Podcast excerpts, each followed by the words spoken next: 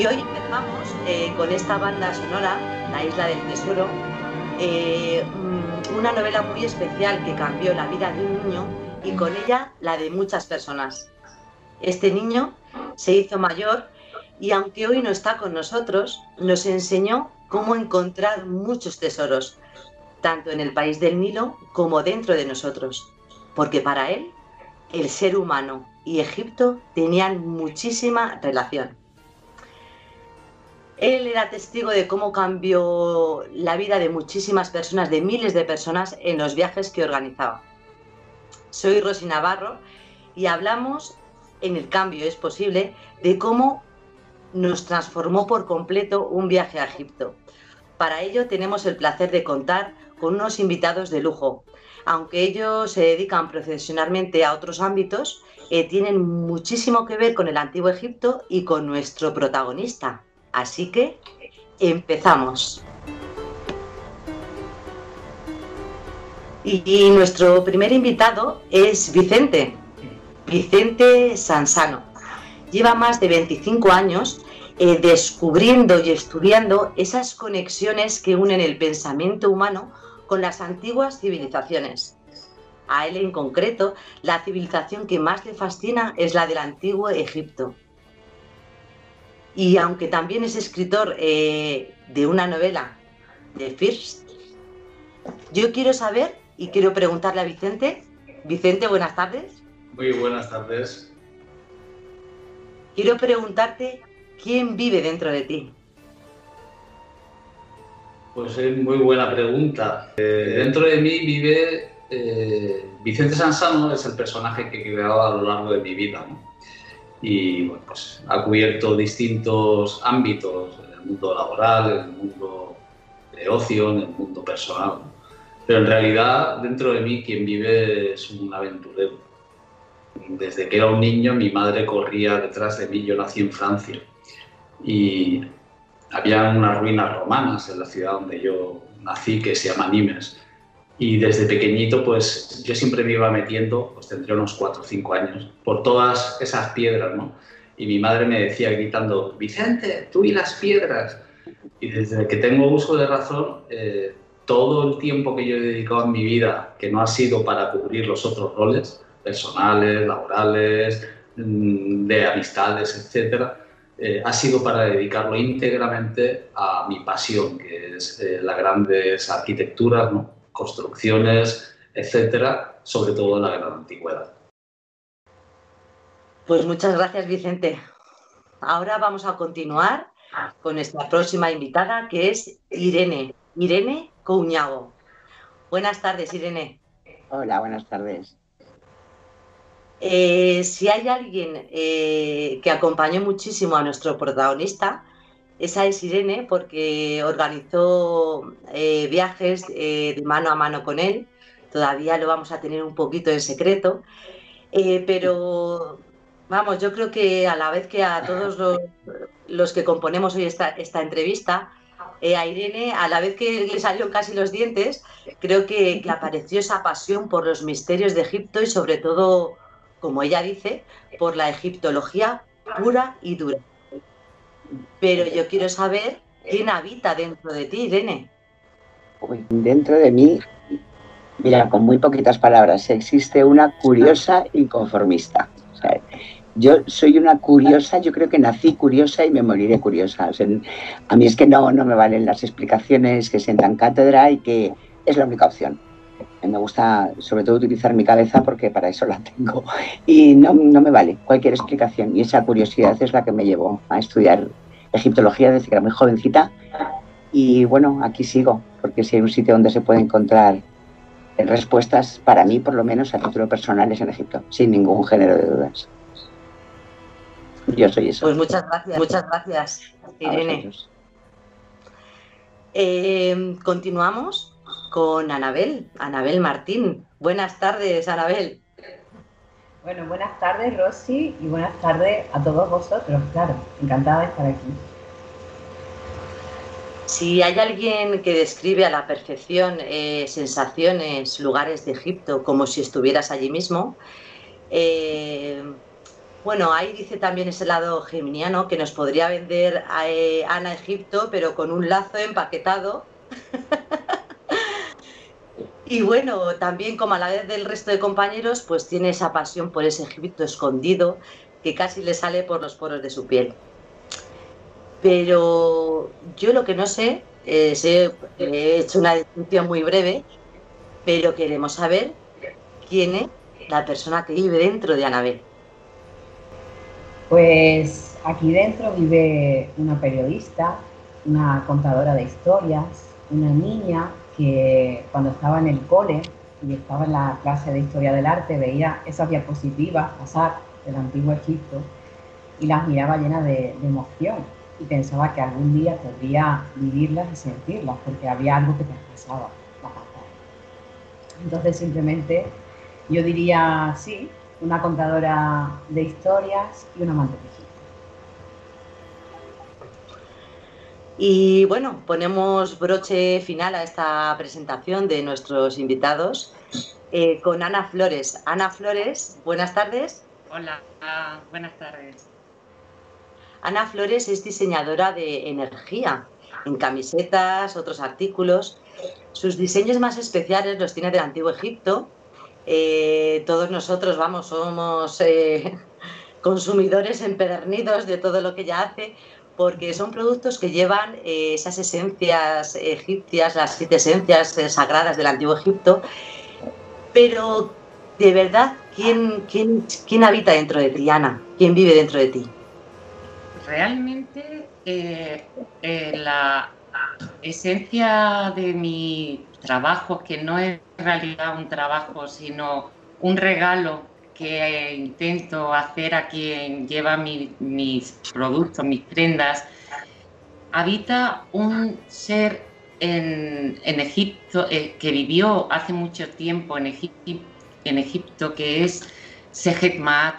Sejetmat fue un sacerdote que, eh, que vivió en el templo y trabajó en el templo de Gendera y su nombre significa lo que Maat ofrece, el que ofrece la justicia, el que ofrece la verdad. Y yo en la época actual he querido, me, presento como segetana, porque en realidad va esa persona también que ofrece esa, esa energía que intento poner en mis trabajos con esencias, como tú has dicho, de, del antiguo Egipto y, es como llevar a, Egipto dentro de ti, ¿no? Dentro de tu, dentro de tu ser. Pues muchísimas gracias. Y bueno, ahora sí que llegó el momento de presentar a toda eh, en un breve vídeo a toda esta pasión que nos que en realidad es lo que tenemos todos en común y sobre todo para desvelar el nombre de este gran protagonista de nuestra historia y de las de muchas personas. Así que os dejamos con este vídeo para que podáis conocerlo. Eh, aquí yo me he reservado decir quién habita en mí, pero está implícito en este vídeo. Muchas gracias y esperamos que os guste y nos vemos a la vuelta.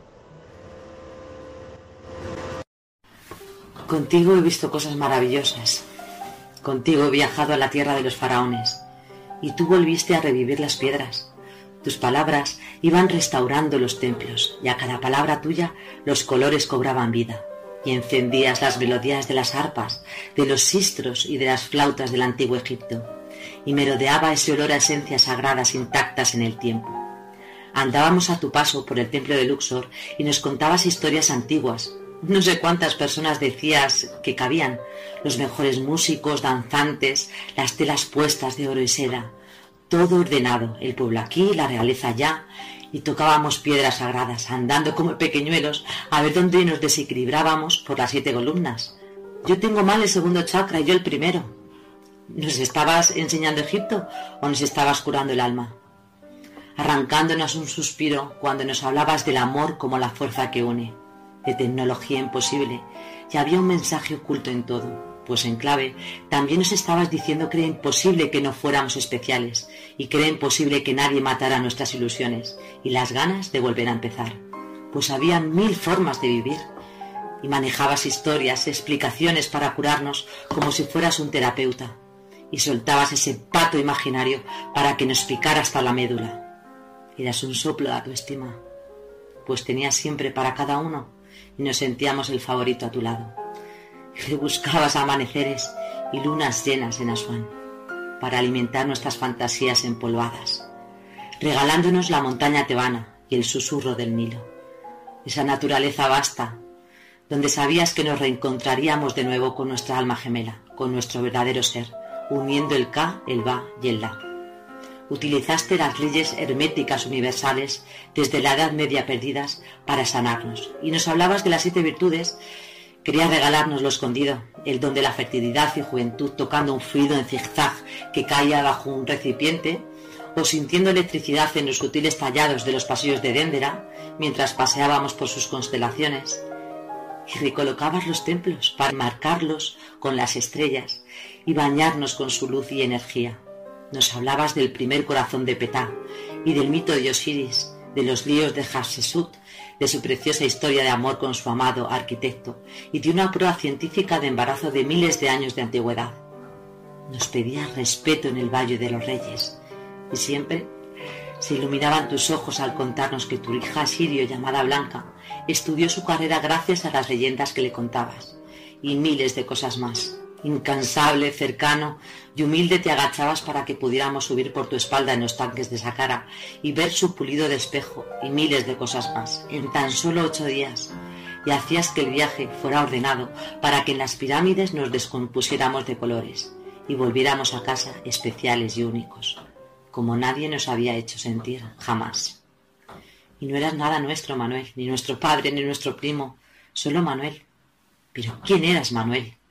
Que has calado tan hondo que hasta tus rarezas tienen encanto. ¿Pero qué tiene Egipto que no tiene otro lugar, Vicente? Pues mira, Rosy, Egipto es la cuna, es el inicio, es el empezar de la humanidad.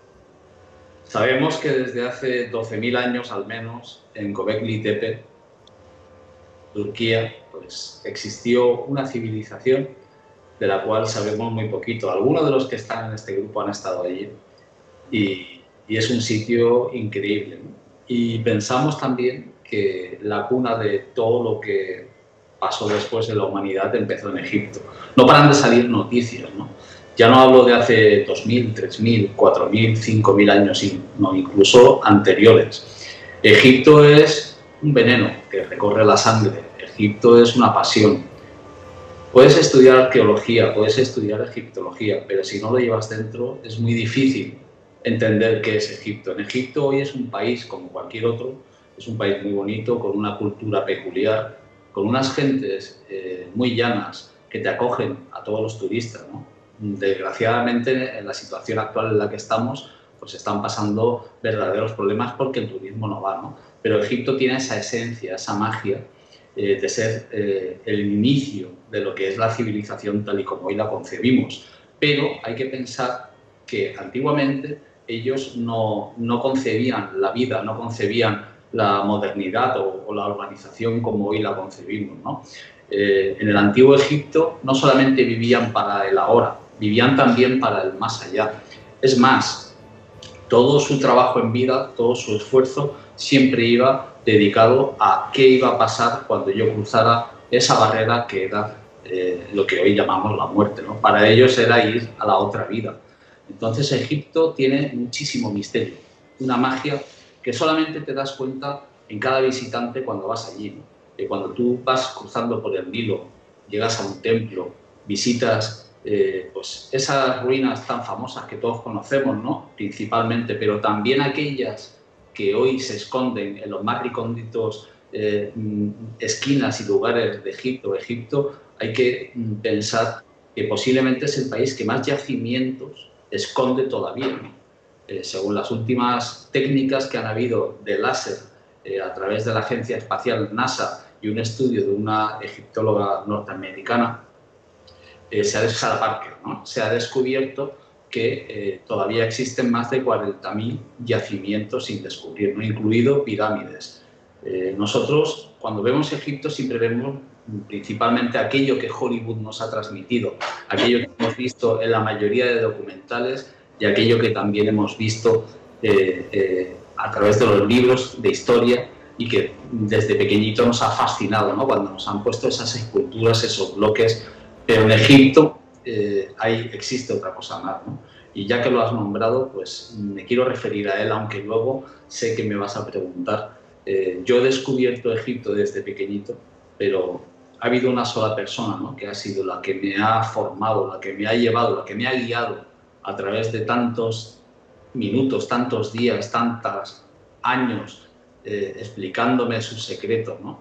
Y para mí ha sido un hermano mayor, eh, un formador, un tutor, un profesor que me ha hecho encontrar cuando voy a Egipto eh, un Egipto faraónico, un Egipto arquitectónico, un Egipto eh, de una tecnología imposible, pero también un Egipto distinto, un Egipto mágico que solo se percibe cuando tú estás allí y que cada uno de nosotros en nuestros viajes lo recibimos a través de nuestras sensaciones, ¿no? a través de nuestros olfatos, visiones, pensamientos, sensaciones y ese Egipto eh, se esconde. Solamente hay que ir allí y comprobarlo. Eh, dicen que la Gran Pirámide es la única maravilla de la antigüedad que queda en pie, pero eh, cuando te acercas allí y la estudias profundamente, como es nuestro caso, en, nuestro grupo de, amigos de Egipto, cuando vas allí y la estudias, te das cuenta de que ya hace al menos, al menos 4.500 años, allí había algo distinto que hoy no somos capaces de comprender. Yo invito a todos los que nos puedan estar viendo, ya no solamente a ir a Egipto, sino a sentir ese otro Egipto que cuando llegas allí te cambia. Pues muchas gracias Vicente. Precisamente lo que dices, eh, yo comulgo con ello porque Egipto siempre se nos ha mostrado como las momias, la muerte, y precisamente, precisamente es una civilización que habla de vida, eh, de vida y, claro, ahora pues muchas veces eh, las, todas las ruinas que hay en Egipto las conserva mejor la arena que sacarlas a la luz. Hay mucho que hacer todavía por allí. Pues muchísimas gracias por tu aportación. Y ahora nos vamos a quedar con Irene, que nos va a explicar qué misterios y nos atraen. nos atraen. Pues mira, misterios en Egipto yo creo que no hay ninguno. Egipto es el misterio, o sea, no, no, no puedo decir esto, no, otra cosa es que ya nos metamos en Egipto y dices, uff, qué pirámide, y cómo la han hecho, y, con qué, y cómo, y de qué manera. Pero es que no solo la pirámide, te encuentras 15.000 tumbas, cada una diferente, con unos pasillos larguísimos que lo hacían sin luz, sin herramientas. Entonces, son ese tipo de misterios los que a mí me, que tiene Egipto. O sea, por eso digo que no hay un misterio en Egipto. Egipto es un misterio donde toques.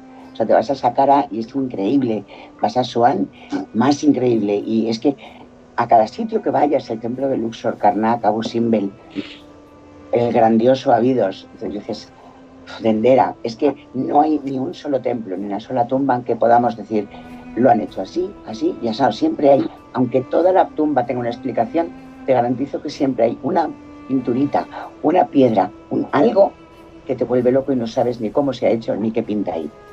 Es decir, como todo un misterio se desenvolvió en esa tierra, por lo que fuera, por el motivo que fuera, tuvo que ser ahí, por su situación geográfica, por su cómo se fue desarrollando su historia, cómo vivieron los que entonces vivieron allí, habitaron Egipto. Es que todo en sí es un misterio, por muy fácil que lo veamos, no tenemos más que darnos una vuelta por cualquier templo, por cualquier sitio, y veremos que ese misterio es que se vive, se respira, se, se mastica, si quieres verlo así. Egipto es un misterio, no hay misterios eh, puntuales. Por lo menos para mí ha sido siempre así, siempre así. Sí, porque eh, se presume que, se saben cosas de la egiptología, pero realmente es, es una ciencia relativamente nueva. Porque como nos comentaba Vicente, eh, la historia está mal contada, porque hay evidencias que demuestran que, que así es. Y bajo mi punto de vista y el nuestro, en Egipto no hay nada puesto al azar. Claro que no. Es que en Egipto la palabra casualidad no existe. Es que nada hacían que no quisieran hacer. Si algo quería que quedara oculto, te garantizo que oculto queda. si vamos a encontrar son pequeñas pinceladas que ellos querían que supiéramos. Si no querían saber nada, que no supiéramos nada, no lo íbamos a saber. Egipto es el gran desconocido y aunque todo el mundo diga que se conoce mucho, de Egipto se conoce, me atrevería a decir que un 10%. Y hablo de historia. Sí, sí, sí. Hablo de historia, de egiptología, como dices tú, pura y dura, de misterios, de construcciones. De, se conoce un 10% y es posible que me pase en un 2%. Es increíble. Sí. Absolutamente increíble. Sí, pero ya te digo, porque es que da igual al templo que vayas, pero dices, bueno, esto ya está conocido, yo ya estoy sobrado. Te va. O sea, es que siempre hay alguien que viene y te dice, pero tú has visto eso, pero es que tú has visto lo otro. Y claro, empiezas a ver Egipto con otros ojos que no es el Viene, que no son los grandes autores de la egiptología, los grandes dinosaurios de la egiptología, que está muy bien porque te explican su historia y yo creo que no puedes concebir Egipto sin saber su historia. Para mí es que van ligadas lo que son la historia en sí de Egipto y todo lo que conllevó esa historia, todo lo que, le llevó, lo que les llevó a ellos a hacer lo que había allí, cómo nos lo contaron, cómo vivieron. Y por eso creo que es que está todo íntimamente ligado. No puedes hablar de misterios ni de enigmas sin conocer su historia. Para mí es imprescindible. Y leerla. Si no sabes leer sus jeroglíficos, malamente porque hay tantas interpretaciones como autores. Eso es. Bueno, y, las distintas maneras de distintas maneras de, verlos, porque hay jeroglíficos que están esculpidos hacia adentro, hacia afuera, tienen un significado semántico, eh, depende en qué época están construidos. Es que, claro, es eh, lo que hablábamos, es todo un misterio y no hay una verdad absoluta. No, no, no. Los jeroglíficos del Imperio Antiguo eran, pues bueno, vamos a decir, siete, ocho signos. Pero es que según se va adelantando la historia, te vas a un templo tolemaico y es eh, nada que ver o sea, yo no sé traducir jeroglíficos tolemaicos. O sea, y he traducido, soy traductora y, y, bueno, no es que no sepa, es que es completamente diferente la gramática, la composición, el significado, porque ya lo que era la esencia del antiguo Egipto ya, ya no era, ya se perdió completamente, por lo menos, repito siempre desde mi punto de vista, ojo, no, no quiero sentar cátedra como he dicho, que yo odio eso. Sí, sí, pues, pues muchas gracias porque ese tipo de saber es el que nos interesa en el cambio es posible, que cualquier persona eh, se pueda adentrar en sus misterios y, precisamente la siguiente invitada nos va a hablar del otro Egipto, o sea, no solo estamos enamorados eh, de este país, que es el que más ruinas tiene, tiene más maravillas puestas en pie, sino es un espectáculo de país, porque es que en el país del Nilo puedes ir al Mar Rojo, eh, tiene mar, tiene río, el río más largo del mundo, el río Nilo, eh, tiene montaña, es que, es que lo tiene todo, o sea, no es que tengamos pasión por Egipto, es que es una mara, es un espectáculo natural. Efectivamente. Bueno, el Mar Rojo, como ya decía, es un destino mundialmente conocido para todas las personas que hacen submarinismo. Por ejemplo, es que ese concepto de ser una de la civilización lo es también después como en todos los ámbitos, porque daros cuenta que, por ejemplo, en el oasis de Sigua, bueno, ya sabéis que Egipto aproximadamente un 80% es, cierto, ¿no? Pero en el oasis de Sigua se descubren huellas humanas que tienen más de un millón de años de antigüedad. Otra cosa que se ha quedado por ahí, porque normalmente las personas que somos somente de Egipto, ¿verdad? Que nos dedicamos más en lo que es esa parte de civilización. Pero hay otra parte mucho más antigua también, debe ser estudiada y descubierta. Bueno, yo me había apuntado un par de cositas también. Ah, y luego el monte Sinaí, que bueno, yo recomiendo siempre la visita cuando se va a Egipto, si hay la posibilidad, claro, es un poco trabajoso llegar, no está en un lugar tampoco accesible, pero es una experiencia inolvidable. Bueno, ya sabéis que tiene un cariño religioso también, pero te encuentras personas de cualquier cultura, de cualquier religión, porque es un punto absolutamente mágico. Entonces se sube durante la noche para ver amanecer desde la cumbre y es que es absolutamente inolvidable.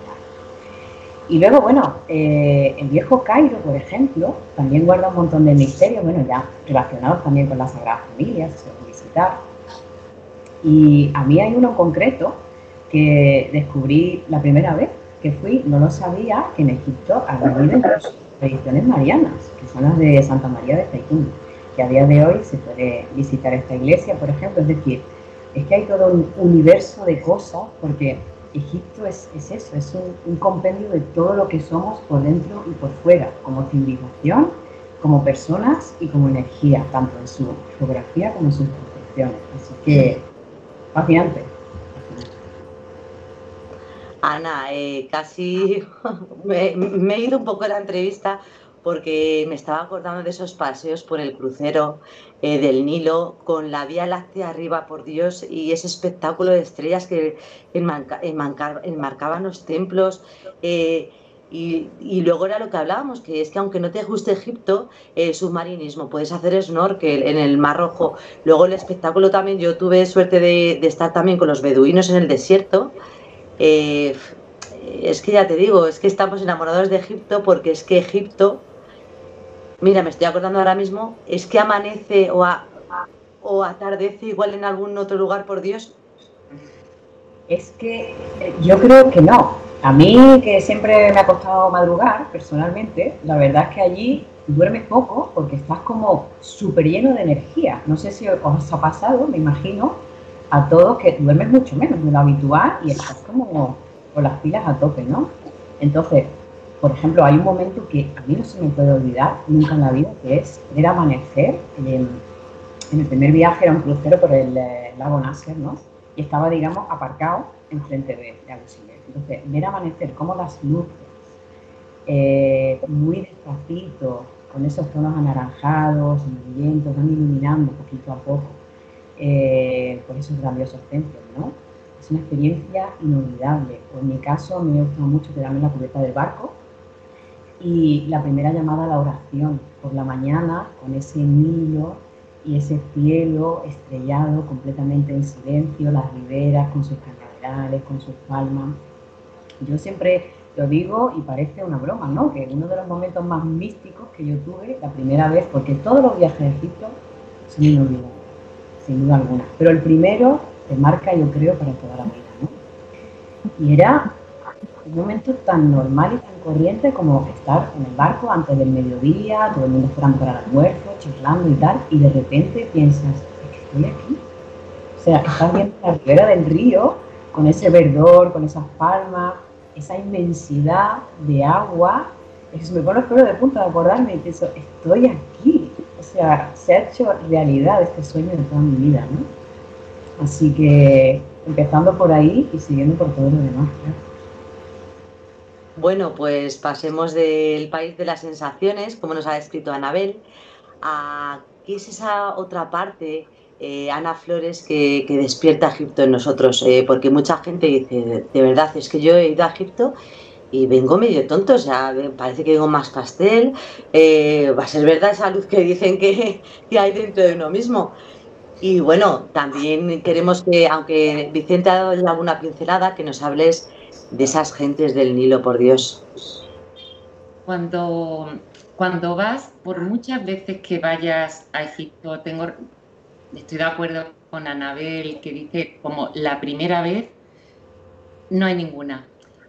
Estoy de acuerdo, pero cada vez que yo he ido muchas veces con, afortunadamente, he ido con Manuel siempre y siempre, siempre con la agencia de viajes al NUR, que es una agencia de viaje alternativo en la que no eres, te haces, no eres un turista, eres un viajero y en el primero que, haces ya te conviertes eh, en amigo, ¿no? entonces, cada vez que tú vas a Egipto, por lo menos en mi caso, es un viaje diferente. Tú no eres la misma persona de un año a otro.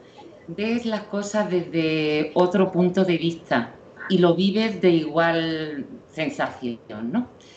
No, olvidaré el primer viaje cuando bajábamos del recién llegados a, Cairo del eh, avión. Nos montamos en el autobús y Manuel cogió el micrófono y dijo, señores viajeros, os presento al señor Nilo. Desde ese momento, mm, cuando llegas allí, y era de noche, pero te dice Anabel, ves amanecer, ves esa luz, haces un viaje em, al interior de uno mismo. Durante ese viaje vas eh, eh, visitando los diferentes templos en los que cada uno está puesto allí por algún motivo. Uno representa, ya tenemos los dioses Atot, Anut, a César, que decían, aquí hay que, hay que plantar, aquí hay un centro de poder. Cada uno representa los diferentes chakras. A lo largo del viaje, cada uno vamos trabajando nuestros chakras, lo vamos equilibrando, lo vamos asimilando. Y cuando al final del viaje llegamos a la gran pirámide, allí nos damos cuenta de que somos una gran pirámide también, porque nosotros hemos ido trabajando durante todo ese trayecto esos chakras, esos colores, y cuando llegamos a la gran pirámide nos convertimos en luz blanca, que es lo que somos todos o lo que todos intentamos reflejar, ¿no? Y esa es la magia de Egipto, de su gente, de su amanecer, de su atardecer, de ese Egipto que decía nuestro querido Manuel, ese Egipto que se ve con los ojos cerrados. Ah, qué maravilla. Bueno, eh, hay otra cosa que pasa en Egipto que parece que, te ha sido del tiempo, porque está muy cerquita. ¿A, cuántas horas está, chicos? ¿Cuatro horas media? Cuatro horas o sí. Eh, lo bueno que tenía Egipto, ahora ya no tanto, es que estabas un poquito incomunicado, no había internet, y decías, Dios mío, no sabía yo que un día da tanto de sí, da para tanto. Por Dios, es que yo a veces ah, en el primer viaje fui 11 días y pensaba que me había ido para tres meses. Entonces, esa percepción del tiempo eh, que se dispersa y luego también en ver sus gentes que todavía reflejan cómo trabajaban las tierras eh, hace, hace 3.000 años y ves a los nenes a lo mejor descalzos, porque gracias a Dios el Nilo da mucho de comer, pero a veces eh, parece que los ves ahí carentes de caprichos, pero de verdad es que son dueños de su tierra. Muy felices. están inmersos en ella y esa es la magia de este este Egipto. Eh, gracias por, por habernoslo contado todos a través de vuestros ojos. Y ahora pues seguiremos viendo un poquito más, que ya nos lo ha anunciado nuestra querida compañera Ana, quién era este gran mago eh, que transformó nuestras vidas con un viaje a Egipto, Manuel José Delgado Martínez. Contigo, contigo en Amantes de Egipto Mágico, hacías que nada fuera más interesante un post de Egipto, del que más sabe de Egipto, del que más mordió polo, y encima filmabas y hacías los documentales. Hacías que lo demás fuera tan secundario y nos enganchabas a ese lujo casi diario, esos debates increíbles, esa humildad frente a los comentarios soeces esa maestría soberbia de tu saber milenario. Contigo, cualquier amante de Egipto se ha sentido especial, siempre era bienvenido. Sin ti, sin ti solo existe vacío y tus palabras resuenan como imposibles sin que estés físicamente. Son demasiado cercanas para saber que no habrá más. Sin ti, todo es un quehacer diario con Manuel de fondo, sin que podamos vivir de un modo exclusivo. Sin ti, no quiero a ningún investigador que no te haya dado las gracias. Quizás sea difícil entender esta fascinación que llevamos alimentando años, porque ha sido sobrenatural para muchos. Soy amante de Egipto mágico soy amante de tu recuerdo, de tus bromas, de todo lo que viene de ti.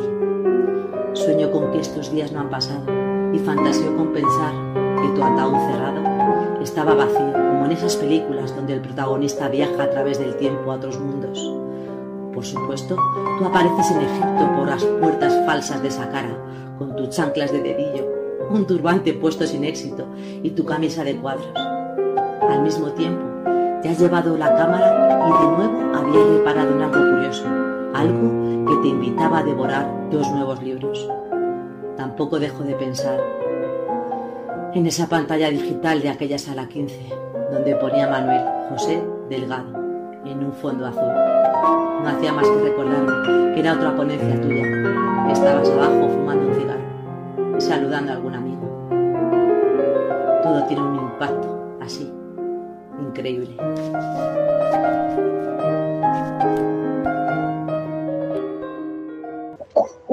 Y ahora sí.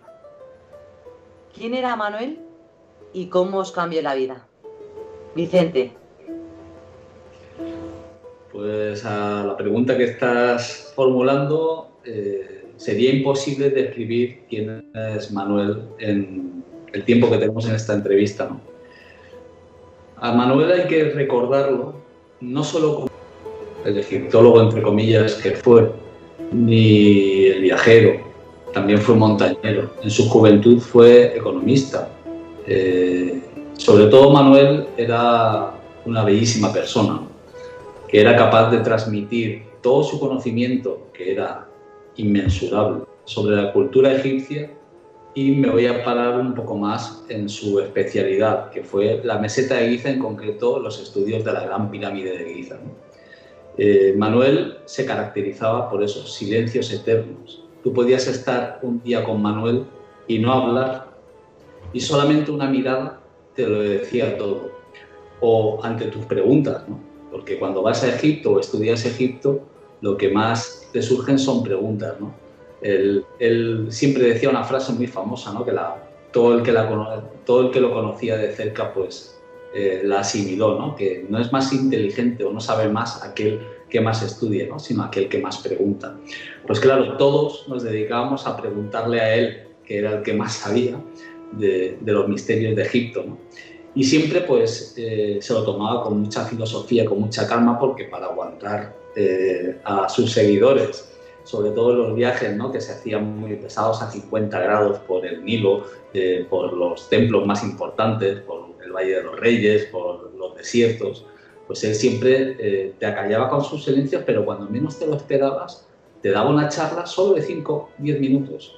Pero en esos 5 o 10 minutos aprendías mucho más que un año estudiando. Manuel tenía ese espíritu. Manuel era un superdotado, hay que reconocerlo lo que pasa que, eh, como todos esos genios, ¿no? tenía unas características muy peculiares. Entonces había que conocerlo, había que comprenderlo, más que entenderlo, porque no es lo mismo. Eh, a Manuel había que comprender cuándo era el momento adecuado para hacerle y formularle esa pregunta mágica. Y sin duda alguna, él te la respondía. Con Manuel hemos vivido miles de personas, hemos viajado con él. También hemos vivido experiencias, no solamente en los viajes, porque Manuel era una persona como todos nosotros, muy cotidiana, muy cercana, muy cercana con el pueblo egipto. Yo he visto personalmente cómo los egipcios, cuando llegaba él, lo trataban como si fuera el presidente. Manuel eh, se ha caracterizado por la gran persona que ha sido, por esos detalles. ¿no? Íbamos por el desierto de Saqqara como ya he dicho, a 50 grados, con un calor, todos desesperados por ir al autobús a, beber agua y, a, refrigerar, refrigerarnos un poquito, y Manuel se quedaba fuera dándole de comer a los perros. Esos eran los detalles, ¿no?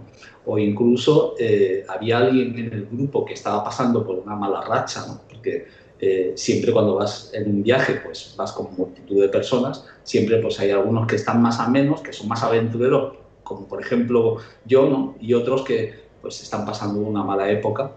Y Manuel se detenía mucho con ese tipo de personas y les daba eh, unas charlas o simplemente los escuchaba, ¿no? o viendo las estrellas, que en Egipto lo recomiendo, y como ya ha comentado la la compañera Ana, eh, Egipto tiene unas noches increíbles con unas estrellas maravillosas, unos amaneceres únicos en el Nilo y en cualquier otro sitio. Eh, gracias a Viajes al Nur hemos hecho todo eso acompañados con Manuel Delgado y es una pena, es una pena que se nos haya ido en este plano físico, ¿no? pero sé que en el corazón de todos los que estamos ha impregnado con su magia, ha impregnado con su saber estar, con su gran sabiduría y con sus momentos de humor, porque Manuel tenía un humor eh, tremendo, ¿no? Cuando menos te lo esperabas, eh, te hacía, ¿no? Te hacía la gracia o te hacía el chiste y, te tenías que reír por muy serio, por muy cansado, por muy agotado que estuviera. ¿no? Y has dicho una cosa muy importante. Para mí quizá es una de las más importantes. En Egipto nos descubrimos a nosotros mismos. Yo he visitado muchos países, pero en ese en especial me pasaba exactamente, y mm, doy fe por otros compañeros que lo han dicho también, me pasaba lo mismo que a ti. Para mí un día en Egipto equivalía a tres o cuatro o cinco. Llegaba un momento que cuando iba por el cuarto día de viaje ya no sabía si había pasado una semana o semana y media. Y todo eso ha sido gracias a Manuel, porque un viaje con Manuel era levantarse a las 3 de la mañana.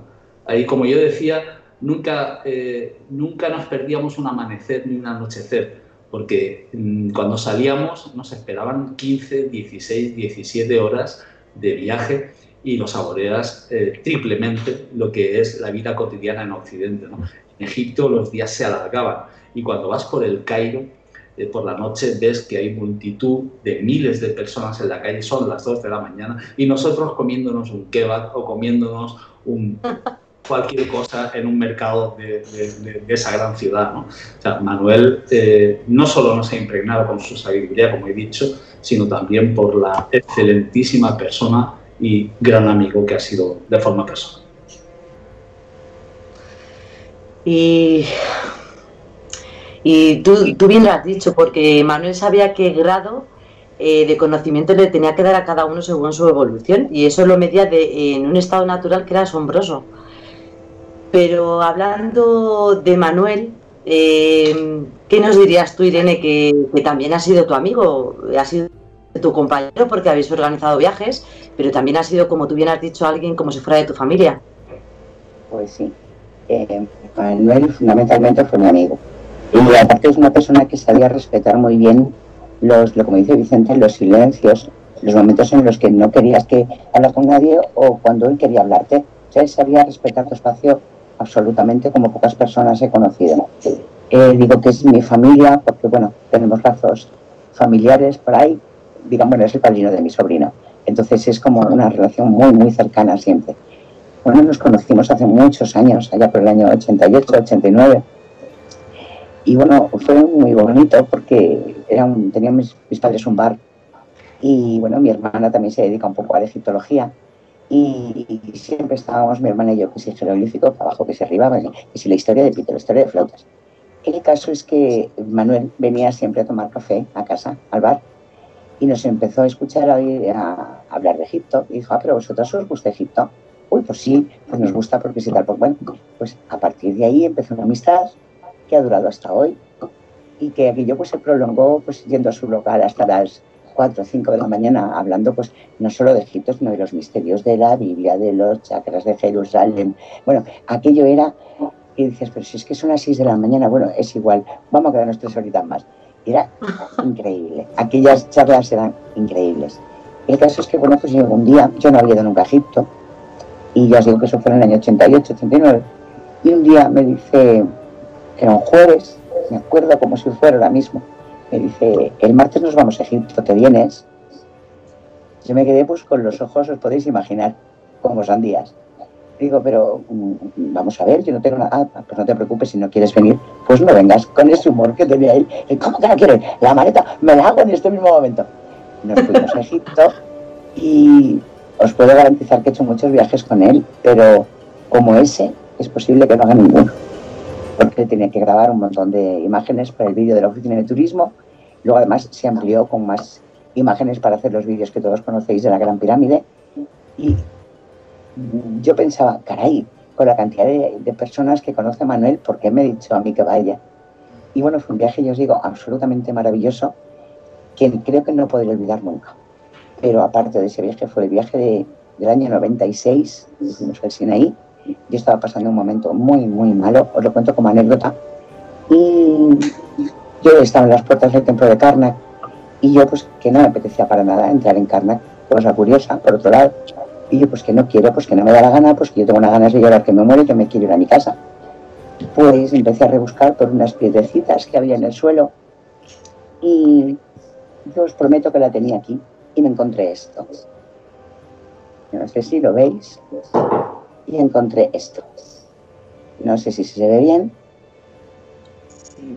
¿Lo veis bien? Bueno, pues esa piedra me la encontré yo en el suelo, a la entrada de Karnak, y yo llorando que me mataba. Y yo decía, ¿cómo me puedo haber encontrado esta piedra con una sonrisa de oreja a oreja? Y esto, a lo mejor no me creéis, yo os juro que esta piedra me la encontré en Karnak. Me fui corriendo a Manuel, le digo, Manuel, Manuel, mira lo que me he encontrado. Y me miró como si le estuviera hablando. Dice, pero estás en Egipto, Irene, ¿qué esperabas? Ah. Esa es la historia que quería contaros yo de vinieron muchas historias después, en la que nos hemos reído mucho, lo hemos pasado bien, lo hemos pasado mal, pero yo espero volver a Egipto un día, no sé si podré, espero volver, pero os puedo garantizar que sin Manuel nunca será. no, nunca será. Nunca. No había alguien que te explicara las cosas como Manuel, que te, que te apoyara, que, que respetara tus silencios, como decía Vicente, que respetara tu espacio. Y que yo me he reído con Manuel para morirse. O sea, era un señor que sabía cambiar perfectamente bien los temporales y los estados de ánimo de 50, 20, 3 o 800 personas. Y lo he vivido. Lo he vivido yo. Y no sé, creo que la vida me tocará vivir, pero como esa época, creo que no la volveré a vivir. Pero es que es curioso porque, claro, ibas con un genio de grande y luego es que encima eh, regateaba eh, con las personas de Egipto para decir, oye, déjame esto, organizaba todo esto. Si no se cumplía el circuito eh, como él había dicho, no te preocupes, que te sorprendía con, una, con otra sorpresa que decías, Jolín, estaba yo decepcionada con esto, pero fíjate cómo le ha dado la vuelta. Es que era grande en tantos sentidos que es que y, es eso, que tenía atención para todo el mundo, da igual que no lo conocieras, que fueses colega suyo de profesión, que, que eh, fueses un entendido de la egiptología, no, no, da igual, ibas con Manuel en todos los aspectos. Y eso me lo puede decir Ana, porque también, bueno, Ana, ¿con cuánto, eh, ¿a cuántos viajes has ido tú con Manuel? Ana Belén. Pues mira, eh, es difícil lo estáis describiendo tan bien, eh, contar algo diferente ¿no? sobre Manuel, porque verdaderamente era el conocimiento en estado puro, porque nosotros, bueno, todos tenemos en casa nuestro ejemplar ¿no? de su novela, pero hay que recordar que antes de la novela escribió un libro maravilloso sobre la Gran Pirámide, que a día de hoy está descatalogado, y que es un compendio de sabiduría increíble. Había una de las cosas que a mí me llamaba más la atención de Manuel, era cuando su faceta de conferenciante, porque verdaderamente era de esas personas que te transportaba simplemente hablando, porque ya son varias en las que yo he asistido y decía, por el viaje se me ha cacharrado el portátil, mm, me he quedado sin fotos, así que vamos allá, eh, sobre la marcha. Y se quedaba todo el mundo absolutamente en silencio, bueno, atención esos golpes de humor, ¿no? Que decís que tenía, que claro, es que sabía llevar tan bien eh, a las personas que era una cosa increíble, ¿no? Entonces, para Manuel, ¿qué destacaría yo? Era pues, lo que habéis dicho, un ser generoso en todos los aspectos, la quinta esencia de la amistad. Yo, en este caso, también tengo que decirlo porque mi segundo viaje se propició por una situación que vivimos en casa con el fallecimiento de una persona muy querida y él enseguida estuvo apoyando. Entonces, claro, es el recuerdo de, una persona que lo envolvía, ¿no? Absolutamente, absolutamente todo. Después, si tenemos tiempo, podemos contar algunas anécdotas de humor que todos tenemos y que lo definen también, claro. No fue tan fácil para Manuel porque yo he podido hablar con él y él hubo una época cuando era muy jovencito que, que, tuvo que ser muy complicado para él. Una persona que tenía esas ansias de comunicarse, eh, lo escuchaba en los documentales y yo me quedaba con la boca abierta a las cosas que contaba. Tiene esta facilidad así, vamos, eh, un don natural y no fue así. Era un hombre que es que yo creo que también eh, se evolucionaba a sí mismo varias veces porque nunca dejaba de sorprender a nadie. Yo cuando me dijo, ¿ha cumplido el viaje las, tus expectativas? Yo lo miré y no, no pude hablar porque no sabía definirlo. Mm. ¿Verdad, Ana Flores? Pues esto es así, porque de hecho él em, tuvo este problema con el lenguaje hasta que llegó a la universidad. Y fue un poco como tirarse a la piscina, ¿no? Una, es una anécdota graciosa que, bueno, él me contó de primera mano porque estaba llamando al profesor de la universidad al delegado y él de lejos escuchaba delgado, pensaba que lo estaba llamando a él, pensaba que lo estaba llamando a él. Entonces se presentó pues, y lo fueron de delegado de clase, ¿no? Entonces fue como un poco el salto que tuvo que dar en esa evolución que ha seguido toda la vida. No, hace mucho tiempo estábamos comentando en este grupo, ¿no? En el que interactuamos todos y tal, esa energía tan extraordinaria que había momentos en los que es verdad que el cansancio a lo largo de los días ya o la falta de sueño te vencía y tal, para arriba, para abajo, pendiente de uno, se ponía en el suelo para que te subieras encima de la espalda a mirar no sé qué será. Ah, qué pa- Es una cosa increíble. Y ya que Ana Abel no me ha dicho cuántos viajes ha, acompañado a Manuel, creo que Ana Flores la puede superar porque has viajado con Manuel Seguro. muchísimo. Sí, he viajado. Casualmente le conocí en Málaga, en un congreso que se hablaba del misterio y uno de los temas era Egipto. Yo no lo conocía, pero fue abrir la boca y decir, tengo que ir a Egipto y tengo que ir con este señor. No, no se lo podré agradecer más en la vida porque a partir de ese primer viaje que hemos ido no solo a Egipto, hemos ido a Turquía, hemos ido al Líbano, a Tassili, a, a Siria, bueno, lugares que yo en la vida pensaba que podía, pero es que ir con Manuel era ir eh, protegida, no, lo siguiente, tú sabías que con Manuel no iba a pasar nada y si pasaba algo, él lo iba a solventar. Ibas con esa seguridad. Manuel, mm, para mí es que no te puedo decir que sea, era parte mía, va a seguir siendo parte mía siempre. Yo le llamaba cariñosamente jefe, lo que tú digas, jefe. Y, habéis comentado que era verdad que un hombre era, es un hombre que tenía muchos silencios, pero sabía respetarlos también y en cualquier momento que tú tuvieses una duda, una sabías que con una mirada te lo iba, te lo iba a solventar. Habéis empezado a hablar con él y, ya me ha dado un poquito a... Se me ha, me ha costado trabajo ¿eh? no emocionarme porque me gustaría coger y, mandarle un WhatsApp y pero bueno, sabemos que está ahí, sabemos que está ahí. Yo, una de, la, de los primeros viajes, una de las experiencias más bonitas que siempre, y lo hemos comentado muchas veces juntos, es en la isla de Seychelles, viendo atardecer. Él nos decía, pensad que hoy es el último día que vamos a estar aquí, viendo cómo el sol se ponía, mientras que se escuchaba la oración de, de los, últimos rezos del día. Y pensad, mm, si no vais a tener mañana la oportunidad de despedirte de esa persona y de decirle lo que la querías, o de pedirle perdón por aquello que no hiciste bien. Me acuerdo mucho de él, me acuerdo mucho de él y de ese momento. Y también sé que mientras que no le nombremos y le recordemos, y él va a estar siempre con nosotros.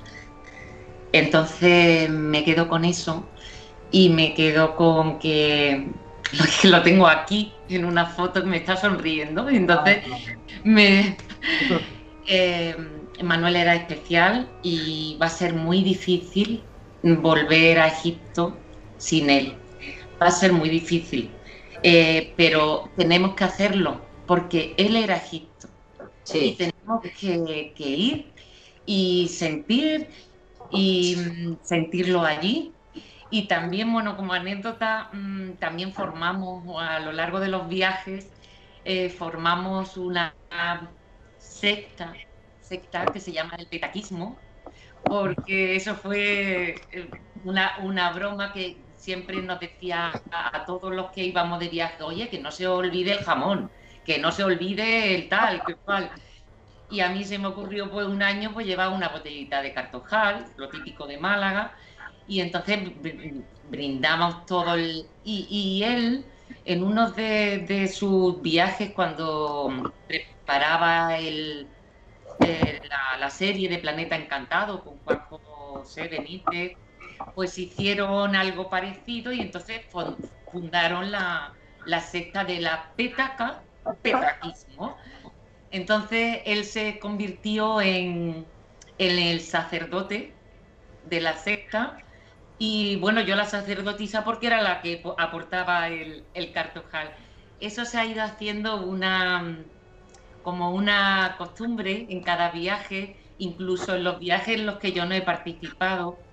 eh, le mandaba a él, me, dice Vicente que sí, le, mandaba a él las botellitas de cartojal y los vasitos para que lo compartiese y, estar yo un poquito ahí, eh, eh, aunque no estuviese físicamente. Eso lo tenemos que seguir haciendo, porque a mí no se me olvidará que el brindis, que él lo hacía con tanto cariño y con tanto, y brindaremos por él, y Dios quiera y los, dos, los dioses lo quieran, que, que podamos ir volver y sentirlo ahí. Seguro que sí, yo si algo echaré de menos también era esa seguridad, porque me daba muchísimo miedo el avión, viajé sola y me puso su manaza esa porque Manuel tenía una mano. Temblando me dice así, pum, y yo ya me dejé de tonterías. Punto a callar. Iba también con mi gente al lado. Y bueno, hasta tal punto llegó el pobre que, claro, yo me fui también en, un año que pues estaban las revoluciones árabes y todo eso. Y es lo que dices tú, era seguridad. Eh, yo en mi casa, que estaban alarmadísimos, esta chica se va a ir sola, él tuvo que coger el teléfono y hablar con, con mi madre para tranquilizarla. Hasta ese nivel llegaba este hombre. Así que nada, os dejamos sobre todo con, con Manuel, que, que sin duda para mí y para muchos de nosotros ha sido un plantador de semillas. El plantador de semillas. Después de tu partida, justo antes de que empiece la primavera y de tu cumpleaños, empezaron a ocurrir cosas. Empezaron a florecer situaciones hermosas. Existe lo que te empeñabas en demostrar y que no se ve. Has plantado miles de semillas en tus viajes, publicaciones, investigaciones, dentro de nuestro corazón. Y has parado el tiempo en medio de esta pandemia para que los amantes de Egipto mágico no paremos de mirar publicaciones, de conectarnos entre personas que te hemos querido tanto. Hablar de quién has sido, del porqué de tu partida. Pero ¿qué es eso que están haciendo nosotros, Manuel? Ese soplo de aire fresco, sonrisas de recuerdo y vivencias compartidas con este plantador de semillas, que sigue siendo el mago de nuestra pasión por Egipto, que se sigue mostrando grande. Somos tu cosecha, Manuel. Es increíble todo lo que están haciendo nosotros estos días. Ahora entiendo a la perfección eso de cada viajero encuentra en Egipto lo que busca. Tú eres Egipto y en ti seguimos encontrando todo lo que nos falta. Hoy te has convertido en ese ancla que siempre has portado. Eres la unión de lo masculino y femenino, la unión del cielo y la tierra. Eres un símbolo de vida después de la muerte. Siempre eterno, Manuel José Delgado Martínez. El plantador de semillas. Vicente, bajo tu punto de vista, ¿qué semillas ha dejado Manuel? Bueno, Manuel no solamente, como ya he comentado antes, ha dejado eh, multitud de personas muy formadas en Egipto, en la cultura milenaria de los faraones, sino también ha dejado testimonio de grandes documentales en los que ha participado, ha sido corresponsal en varios países, ha hecho multitud de viajes, no solamente con personas de nuestro país, sino también se han apuntado personas de, otros países ¿no? del mundo. Y eh, creó un grupo eh, en el cual eh, nos sentimos muy afortunados todos aquellos que estamos, que se llama Amantes de Egipto, Egipto Mágico. Ese grupo está en Facebook y, y bueno, y rememoramos pues todo lo que él participó, que como ya he dicho, fue el creador, ¿no? y sobre todo pues vivencias que, que, tuvimos con él y los grandes misterios que fue para lo que Manuel vivió, ¿no? eh, sobre todo el gran misterio que se esconde en la Gran Pirámide de Giza. ¿no? Él escribió una novela que se llama Tradición en la Gran Pirámide, no sé si la podemos ver por aquí, eh, sin duda es una obra maestra, además eh, participó en el premio Fernando Lara de novela eh, es el segundo premio más importante de España de la editorial Planeta, que además fue finalista esta novela. Tuve la oportunidad de leerla de primera mano, cuando todavía no estaba publicada, y, comentarlo muchísimo con Manuel. Se me están poniendo en este momento los pelos de punta, porque fue una etapa de mi vida muy interesante. Manuel conocía la Gran Pirámide como nadie más lo ha hecho en el mundo.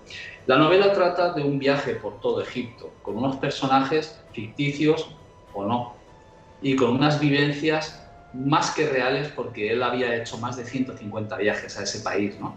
Eh, pero eh, sobre todo lo que más ha participado a nivel cultural Manuel, ya no solamente con las experiencias, con los viajes, eh, con todo lo que escribió, escribió bastantes artículos para diferentes revistas, ¿no? incluso entrevistas de radio y televisión. Manuel lo que hizo fue único, fue la primera persona que documentalizó toda la Gran Pirámide por dentro con una cámara de televisión, que hasta entonces nadie lo había hecho y nadie lo ha vuelto a repetir. Manuel eh, filmó todos los puntos que hoy existen, que se saben, que se han descubierto de la Gran Pirámide.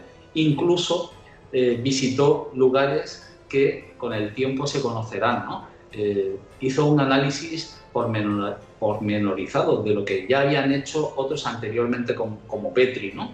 Eh, e incluso eh, estuvo con Rudolf Kantenbrink, aquel que metió los robots, el Ukuao, por la galería de la Cámara de la Reina y se pudo ver que al final había unas ventanitas, ¿no? O sea, eh, Manuel se ha codeado con los grandes a nivel mundial, no solo de España, Manuel estaba muy por encima de eso.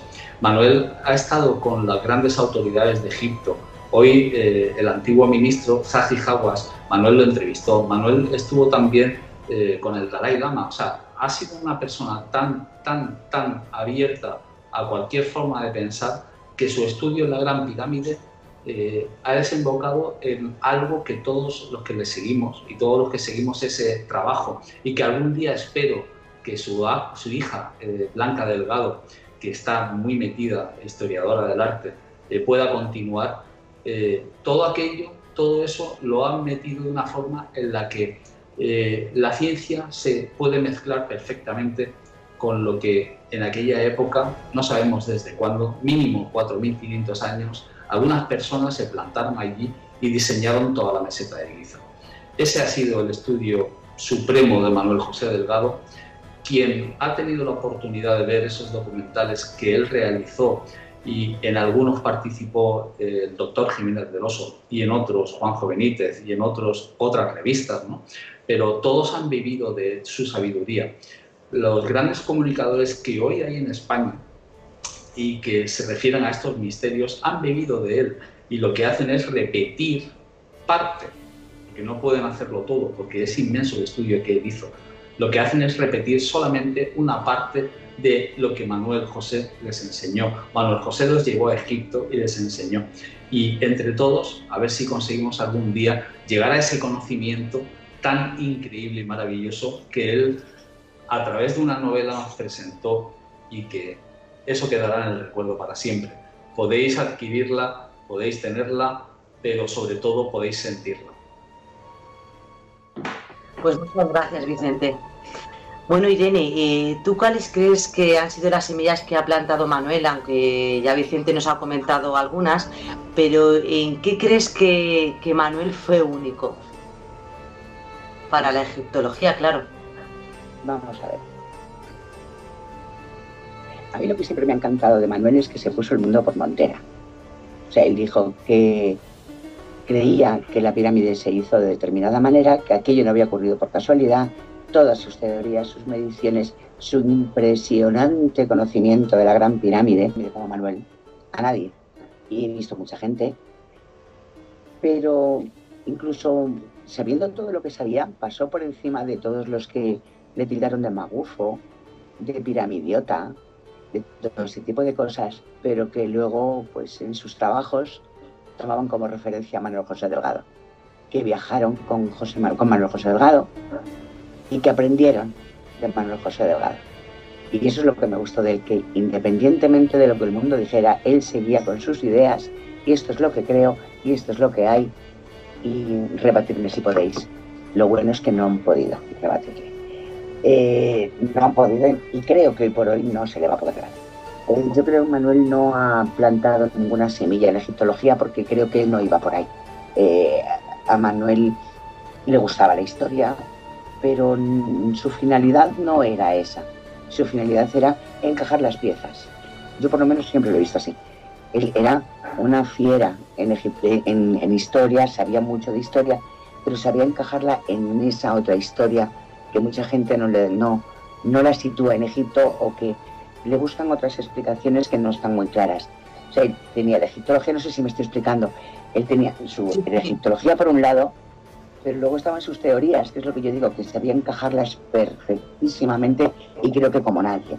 Él pudo demostrar que en la cuarta dinastía hipotéticamente se hizo la Gran Pirámide, pero ¿por qué? ¿Cómo? ¿De qué manera? Y nadie ha podido rebatírselo, nadie. Y con eso es con lo que yo me quedo, que con mucho que han dicho, mucho que han hecho, no hay un piramidólogo como Manuel José Delgado, ni lo habrá, creo que nunca, nunca porque la egiptología, a la que él sí tenía cierta simpatía, pero rebatía permanentemente con razón y con argumentos, que es como se razonan las cosas, nadie ha podido rebatirle, le dan la callada por respuesta directamente. Porque Eso es lo que a mí me ha gustado de él, que se lo ha puesto por materia absolutamente. Me encanta porque él era capaz, Irene, de ir a la cantera aquí de Madrid y decir, oye, a ver cómo se trabaja el granito, a ver cómo se trabaja esta piedra. Y íbamos al obelisco en acabado y decía, pero ¿tú te crees que con esto se puede, se puede taladrar una roca así? Sí. Y, lleva razón, porque yo ahora estoy haciendo piezas de resina y estoy con un Dremel y tela que era lo que hablábamos, que es que era algo evidente, o sea, que no eran chifladuras suyas, es que es algo que está ahí, que se puede ver. Claro, es que él lo demostraba, que es lo bueno. O sea, yo, la egiptología tradicional pues se basa en la historia, pero lo que no, pues te dicen que no y se ha terminado el asunto. Pero él te lo demostraba. O sea, él ha ido a las canteras, como dices tú aquí en Madrid, con el profesor Álvarez López, para que les dijera cómo se cortaba la violita, con qué se cortaba, por qué estaban esos, esos trépanos, esas... Em, es que no sé ahora cómo, no, recuerdo exactamente. Eso es radial, no me salía, gracias Vicente. Esos radiales, dices, ¿cómo es posible? Y claro, cuando le decía que no pueden hacerlo con cobre, pero no ves que no puede ser, lo demostraba y decía, va, va, va, va, va, ya son tonterías. Bueno, pues él siguió con sus trépanos, siguió con sus piedras, siguió con sus radiales y ningún egiptólogo ha podido rebatirle, ni podrá nunca. Totalmente, hasta los tanques, los tanques de sapeo, me acuerdo que decía, pero ¿no ves que están así rebanados como se rebanan ahora los motores para coger el equilibrio y tal? Y, lo de que se les olvidó construir las pirámides, pues es que es algo también evidente. O sea, los más antiguos, como hablabas antes, Irene, es cierto, porque claro, una, ciencia cuando avanza, avanzan todas las demás. Está clarísimo, no se les va a olvidar el conocimiento de un día para otro. Claro, o sea, sé escribir y mañana no. Y hoy hago una torre, pero hoy mañana lo hago sin, sin ventana. Oye, mira, no. O sea, todo, todo, todo evoluciona. Lo que no es normal es que involucione de esa manera evolucionó en historia, en gobierno, eh, pero en construcciones, en pirámides, dices, no lo puedo entender. Y eso lo, ha mantenido toda la vida y vamos, pero con dos narices y yo, vamos, estoy segura que no habrá nadie que le pueda rebatir hoy por hoy. Segura. Completamente. Pues muchísimas gracias por recordarnos que Manuel era único. Eh, Anabel, eh, bueno, ya lo hemos hablado un poquito, pero si quieres aportar algo más, las ideas que ha dejado en sus viajeros, por favor, mira, eh, cuéntanos un poquito. Es que conocer a Manuel tiene un antes y un después.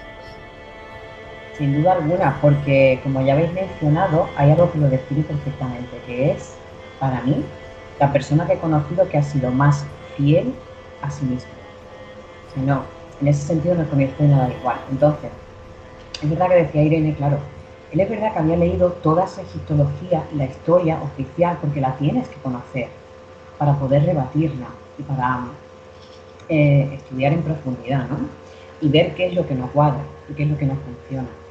En los viajes, bueno, antes me has preguntado y es verdad que no te he contestado. Y entonces yo fui dos veces, bastante seguidas. Bueno, después quise ir más veces, pero bueno, la vida al final sucede como suceden las cosas y ya está pero él en concreto viajó más de 150 veces, llevando a cientos, miles de personas a Egipto, cambiando ese concepto maravilloso que en un primer momento tú tienes, ¿no? Porque vamos todos fascinados por las pirámides, por los templos, por todo eso, ¿no? Esa imagen que tenemos.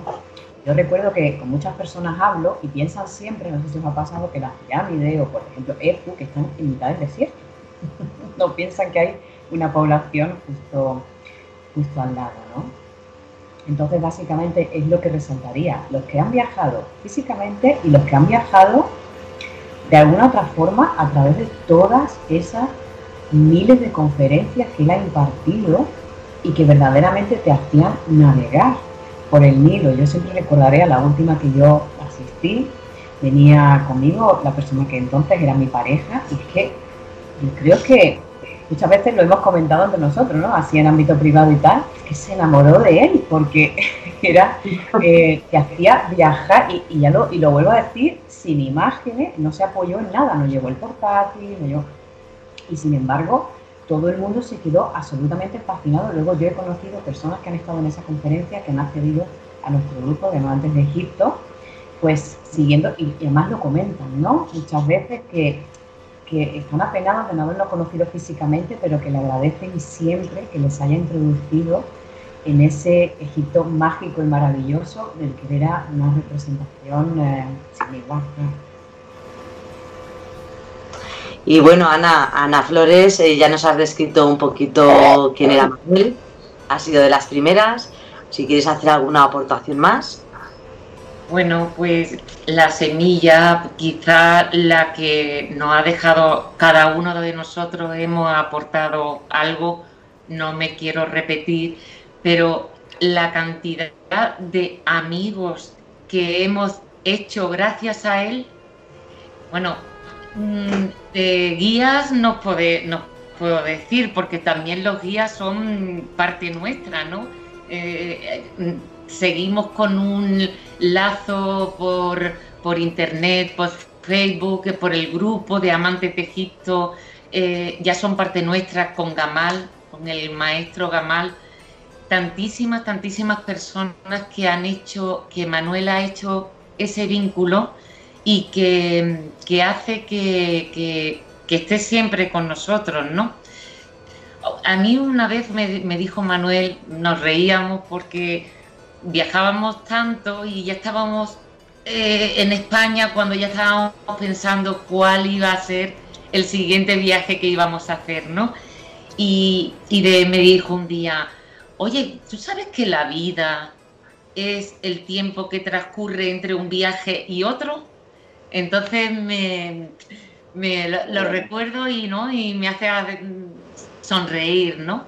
Y yo creo que Manuel va a estar siempre con nosotros, siempre. Eh, nos, ha, ha dado mucho, hemos sido muchos los afortunados de poder conocerle, de poder compartir con él, de, escucharle en lo alto de, una cubierta de un barco con un cielo estrellado, tomándonos un café en un bazar del Calilti o de Luxor, o subiendo eh, y tomándote una chicha con a 50 grados de, calor y una estrella bien fresquita después, ¿no? Al salir de, de esa cara son tantos, tantos, tantos las vivencias, ¿no? Que mm, o se me saltan las lágrimas o se me pone una sonrisa de aquí a aquí y me quedo con eso. Qué bueno. Indudablemente, disculpar que, que entre, ¿no? Eh, aquí somos hoy cinco, ¿no? Pero aquí podríamos ser perfectamente 10.000, ¿no? personas o, o, 3.000 las personas que, que, han tenido y que podríamos estar, este programa podría estar eh, hasta el fin de los días eh, hablando de todas las experiencias, de todo aquello que Manuel, de esa semilla que ha plantado en todas esas personas. ¿no? Eh, porque hemos sido muchísimos los que hemos viajado. Además, chicos, parece que encima con su partida, que ya no está físicamente y que nos dejó, parece que y al poquito empezó esta pandemia, que lo hace todo más raro todavía y parece que, las personas que, le seguíamos a diario en el grupo de amantes de Egipto, que nos apasiona tanto, parece que encima ha parado el tiempo, o sea, encima una época rara. Eh, sí, como, como, dijo, como dijo Manuel, eh, yo me quedo con que Egipto, eh, tenías una conferencia directa con, con los dioses, que es de lo que venimos a hablar aquí. Como bien ha dicho Vicente, en este programa del cambio es posible todo, todo mi trabajo lleva un trasfondo de Manuel Delgado por detrás, porque eh, es inevitable eh, hablar cinco personas de él. Es cierto que, yo poquito a poco voy a ir haciendo entrevistas, todo va a ir estar enlazando con Manuel. También podréis ver todos los documentales de los que ha dicho Vicente que es protagonista, todas las conferencias, que hay muchas en YouTube, porque Manuel, la verdad, que otra cosa no hacía, pero te lo ponía todo súper fácil. Oye, Manuel, eh, que te voy a entrevistar para este canal, ¿cuándo? Venga, que voy era súper accesible, pero os voy a poner todos los enlaces abajo para que todo el mundo pueda conocer quién era Manuel. Y también eh, podéis pinchar aquí para que podáis ver eh, también un breve resumen donde podemos ver mejor su trayectoria. Desde el cambio es posible, solo podemos agradecer a la familia y amigos y a todas, bueno, a estos invitados. Yo de verdad os doy la gracia, las gracias desde lo más hondo de mi corazón, porque que sepáis que habéis cumplido mis sueños Hoy empieza, empieza este proyecto eh, muy bonito que se basa en amor por el antiguo Egipto y en amor por Manuel. Eh, y ya te digo, siempre seguiremos hablando de él. Y bueno, solo me queda que os despidáis, que, que le digáis a todo el mundo que cambiar es posible con un viaje a Egipto más y que yo creo que Manuel puede seguir cambiando la vida de muchas personas porque hay veces que a mí es que nadie me ha dicho nunca cosas que te decía Manuel. ¿Cuáles son vuestros deseos para, él, para su legado? Eh, cuéntame, Vicente, un poquito y ya pues nos despedimos de todo el mundo. Bueno, mi deseo personalmente es que el legado de Manuel siga trabajamos todos los integrantes del grupo de amantes de Egipto, Egipto Mágico en Facebook, para que así sea. Eh, espero que algún día coja el testigo cuando esté preparada eh, su hija Blanca, que es un sueño, eh, que tenemos muchísimas personas volver a Egipto, hacerle el homenaje allí, porque como bien has comentado, por la situación actual pues nos es un poco difícil, sería bonito hacer un homenaje y que ese legado se encienda y cada vez vaya más, que no se apague, porque como muy bien ha dicho Irene, eh, Manuel marcó una gran diferencia sobre todo lo que hoy se conoce sobre la gran pirámide y la meseta de Giza. Manuel, eh, voy a extender un poquito, eh, te decía con un razonamiento muy sencillo, es cómo olvidaron construir, si la tercera dinastía, justo antes de Giza y Dashur, eh, hacían pirámides chiquititas y luego pasaron a la quinta dinastía, es decir, 50 años después, y tampoco sabían, olvidaron. En, o sea, en 100 años ocurrió en Egipto, según la, arqueología, en 100 años ocurrió lo que ya no se ha vuelto a repetir. Entonces Manuel tenía sus tesis, por supuesto, hay que leer mucho a Manuel, hay que escucharle, porque no acabaríamos hoy.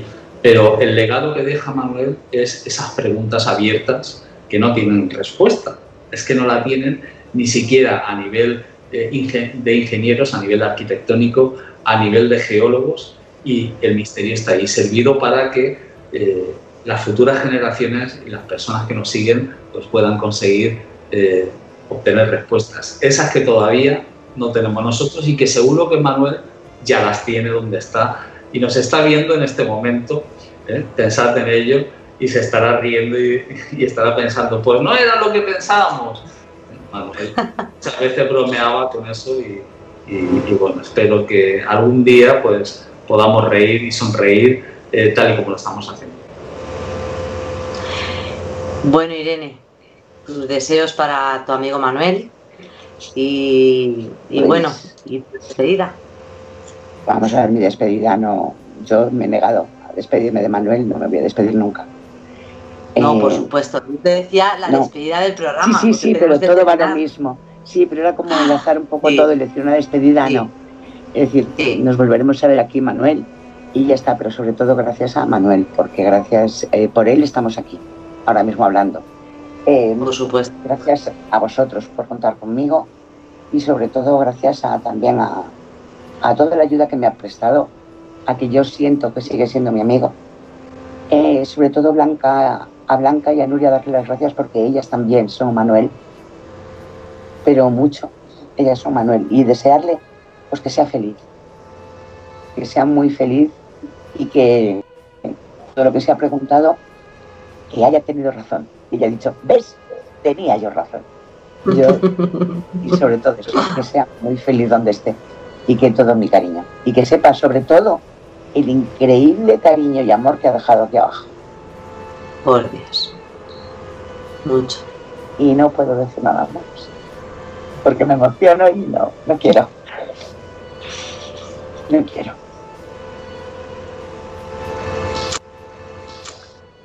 Bueno, Ana, tus deseos para Manuel Anabel. Y bueno, lleva razón Irene, lo voy a rectificar. Esto no puede ser una despedida porque No, por favor, no hay Manuel para mucho. mal.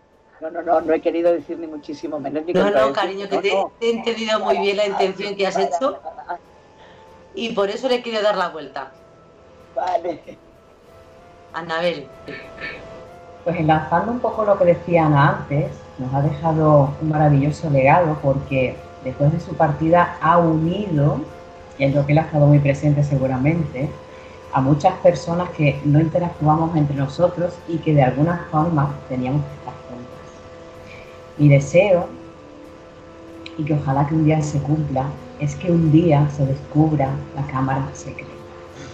Ojalá que sea así y que lleve su nombre porque él se lo merece, porque siempre defendió, que estaba ahí, que ya lo dice en la primera página de su novela, y que entre todos, bueno, pues perpetuemos su legado, todo lo que él estudió, las ideas que él defendió, por supuesto siempre va a estar eh, vivo en nuestros corazones y en nuestra memoria, pero bueno, de una forma también eh, diferente, que sigamos trabajando, ¿no? Toda esa materia que estudió y que con tanta generosidad compartimos con nosotros.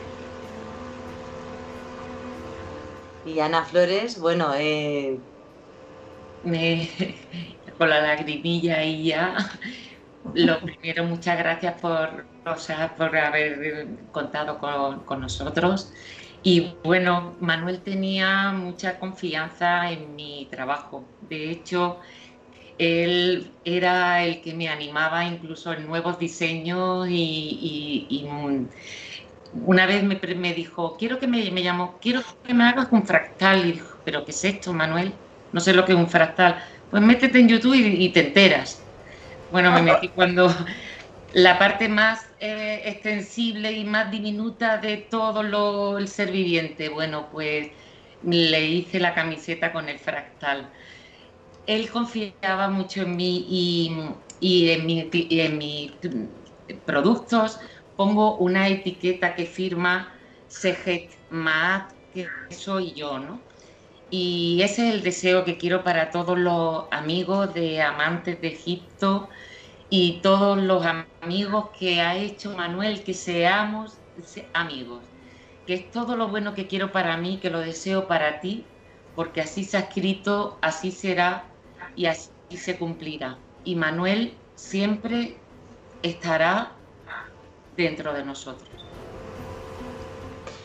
Bueno, pues chicos, yo os doy gracias de nuevo. Eh, como bien ha dicho Anabel, eh, estas almas también las ha tocado eh, de una manera sutil y aquí estamos para hablar de él. Eh, yo mis mejores deseos, por supuesto, son para Blanca, que creo que su padre ya ha dejado en ella, en su interior, eh, todo lo que, lo que tiene que transmitir al mundo de su padre, porque fue una persona muy grande en muchos ámbitos. Y sobre todo animar a Nuria, porque Blanca también me dijo, como se olvide Nuria de los viajes, viene mi padre del otro lado, vamos. No, eso es una cosa. Tenemos que seguir que haciendo viajes y eh, debe de- con- al NUR, Debe continuar, por supuesto. debe continuar y para todo el mundo que se anime, eh, yo os mantendré informados porque la verdad que Manuel consiguió un circuito precioso eh, y eso no, no debe dejar de existir. Y bueno, yo me quedo con esa frase de solo voy a pronunciar su nombre porque como en el antiguo Egipto decían que nunca morirás mientras alguien pronuncie tu nombre. Y nosotros desde luego no dejaremos de hacerlo. Manuel José Delgado Martínez. Muchas gracias. Gracias a vosotros. Gracias. Y aunque Apophis te ganó la batalla, para nosotros el sol ya no brillará de la misma forma.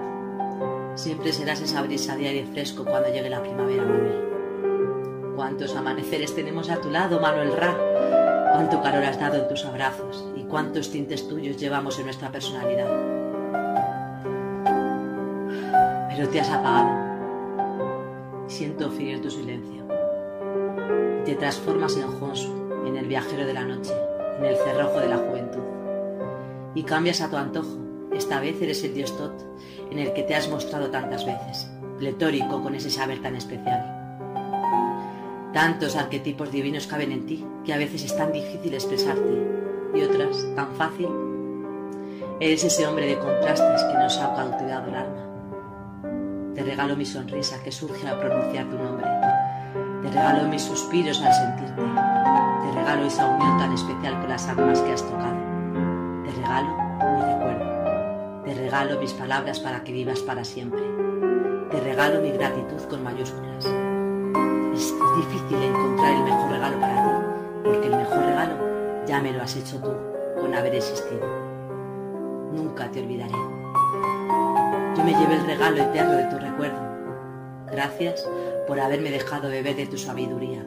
Gracias por ser mi guía en estos maravillosos viajes. Gracias. Gracias también a aquellos que continúan tu labor, en especial a los administradores de este querido grupo. No debe ser nada fácil. Gracias Manuel por darme esa energía arcoíris.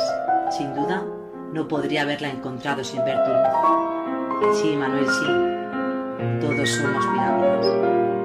Nunca morirás mientras alguien pronuncie tu nombre. Manuel José Delgado Martínez.